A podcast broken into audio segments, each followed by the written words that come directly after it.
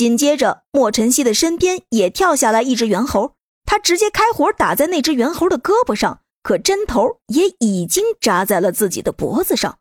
萧然当即发怒，掏出匕首，一个顺步冲上去，把剩下的几只猴子全部捅死，一个不留。二十多只猿猴的尸体七零八落的躺在地上。可尽管是这样，莫晨曦和夏清心也分别挨了一针。我，我没能保护好你们。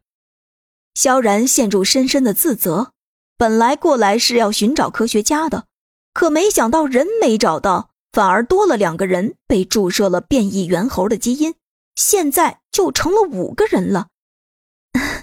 没关系的，我们俩也没什么反应。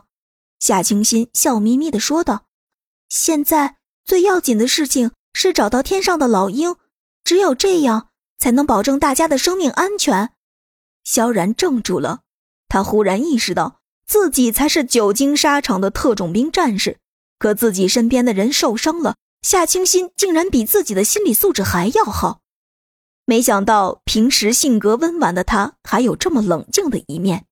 萧然赶快将目光锁定上空。开始寻找天上的老鹰，虽然天色已晚，但是他凭借着自己的意识能力看到了天空一切东西，不一会儿便发现了一只老鹰。我听到老鹰的叫声了，萧然，你能听到吗？夏清新小心的问道。刚说完，萧然已经扣动了扳机，开了一枪，紧接着朝着前方跑去。几个人为了避免走丢，都手拉着手跟紧了萧然的步伐。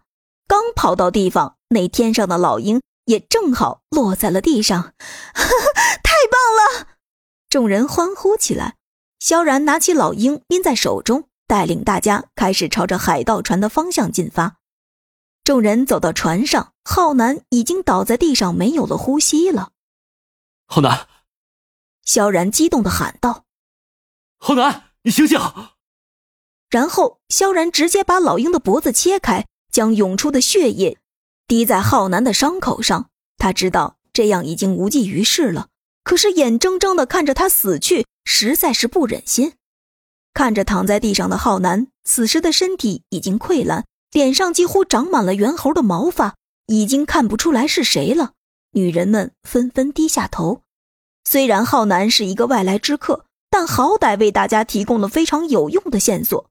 没想到，却遭遇了这样的下场。